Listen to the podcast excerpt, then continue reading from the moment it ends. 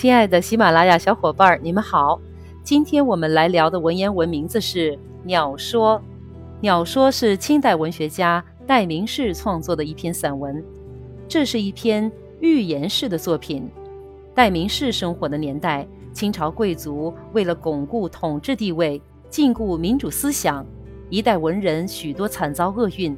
仅清初最早发生的较大文字狱庄挺龙明史一案。受牵连而被杀害的就达七十多人，现实使戴名士深感压抑，于是他借用鸟的遭遇，暗中抨击现实社会，而创作了这篇散文。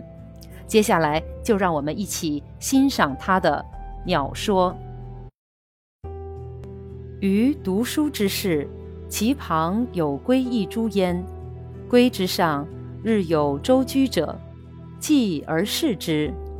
则二鸟巢于其枝干之间，去地不五六尺，人手能及之。巢大如盏，精密顽固，细草盘结而成。鸟雌一雄一，小不能迎居，色明亮，娟角可爱，不知其何鸟也。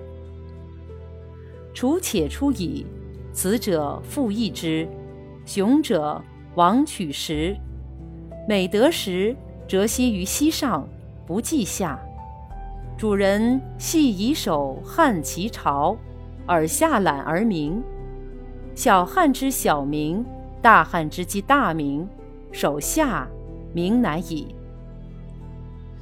他日鱼从外来，见巢坠于地，觅二鸟即扣，无有，闻之。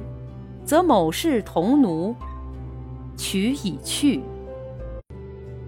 嗟乎！以此鸟之羽毛洁而音名好也，昔不深山之势而茂林之气，乃脱身非所，见汝于人奴已死，彼其以世路为甚宽也哉？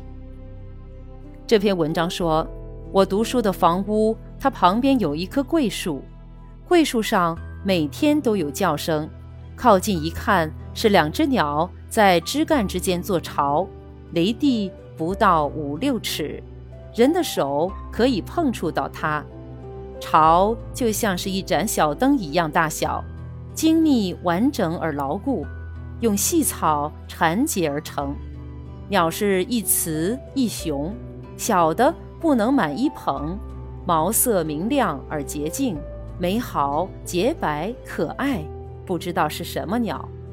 雏鸟将要从壳里出来了，雌鸟用翅膀盖着它，雄鸟去捕食。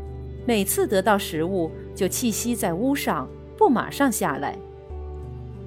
房屋的主人戏弄地用手摇它的巢，它们就向下看着，鸣叫；轻摇它，轻叫；重摇它，就大叫。手拿下来，鸣叫就停了。后来有一天，我从外面回来，见鸟巢掉在地上，找两只鸟和雏鸟，没有了。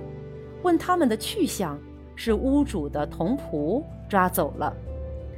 唉，这鸟的羽毛洁白，而且鸣叫声特别好听，为什么不到深山里去寻找茂林气息呢？